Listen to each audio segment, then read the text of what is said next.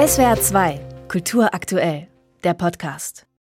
Auf den ersten Blick ist alles anders an diesem Eric Gauthier-Abend in der Stuttgarter Oper. Die Einführung entfällt, stattdessen steht im Foyer zwischen Marmor, Kristalllüstern und vergoldetem Stuck eine lange Festtafel, an der das Publikum Platz nimmt, posiert und plaudert, manche in barocken Kostümen. Drinnen im hell beleuchteten Konzertsaal füllen sich derweil die Ränge, wobei niemand Notiz davon nimmt, dass auf der Bühne bereits das Orchester spielt. An der Rampe wärmen sich Tänzer auf, sie tragen Trainingsklamotten. Für eine Oper ist das alles etwas seltsam. Das gibt sogar der Intendant Viktor Schoner zu. La Feste von und mit Eric Gauthier sieht auf den ersten Blick absonderlich aus und andererseits ist es richtig historische Aufführungspraxis, weil Barockoper im 17. Jahrhundert, 18. Jahrhundert auch noch, war immer festlich, war immer ein bisschen absonderlich aus heutiger Sicht, aber aus damaliger Sicht war es das, was Oper repräsentierte, nämlich ein gesellschaftliches Feiern mit Musik.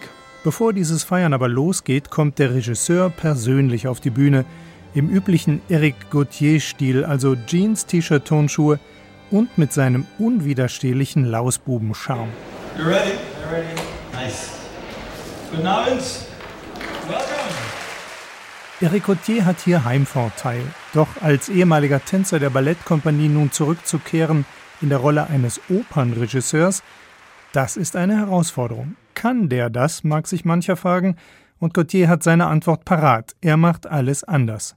Zum Beispiel hat er die Gesangssolisten ihre Arien selber aussuchen lassen. Wer da eine billige Greatest Hits Masche wittert, ist im Irrtum, erklärt Intendant Viktor Schoner. Die Frage des Repertoires war wirklich historische Aufführungspraxis oder historische Produktionspraxis.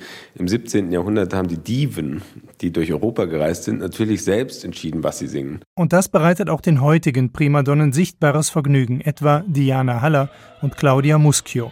Mit voller Kraft stürzen sie sich in einen furiosen Koloraturstreit zweier hochgradig genervter Zicken.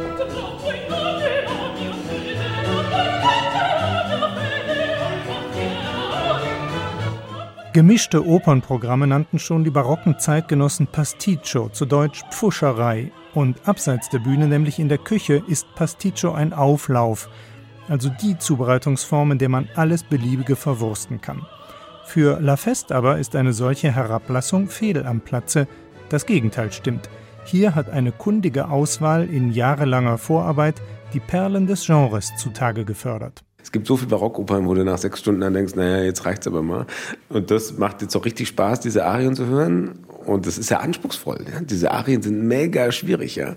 Aber macht total Spaß. Die als Talkshow getarnte Einführung vertreibt jeden Traditionsmief lockert das Publikum auf und macht Lust auf den eigentlichen Musikabend. Der erweist sich dann als überbordendes zweistündiges Spektakel. Das bestens aufgelegte Orchester unter dem Barockspezialisten Benjamin Bale rollt einen prachtvollen Klangteppich aus und der fantastische Staatsopernchor absolviert nebenbei noch komplexe Choreografien.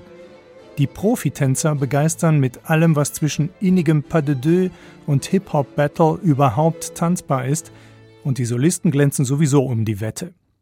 Und nach dem letzten Vorhang ist noch lange nicht Schluss, denn im Handumdrehen steht ein DJ auf der Bühne und rockt das Opernhaus.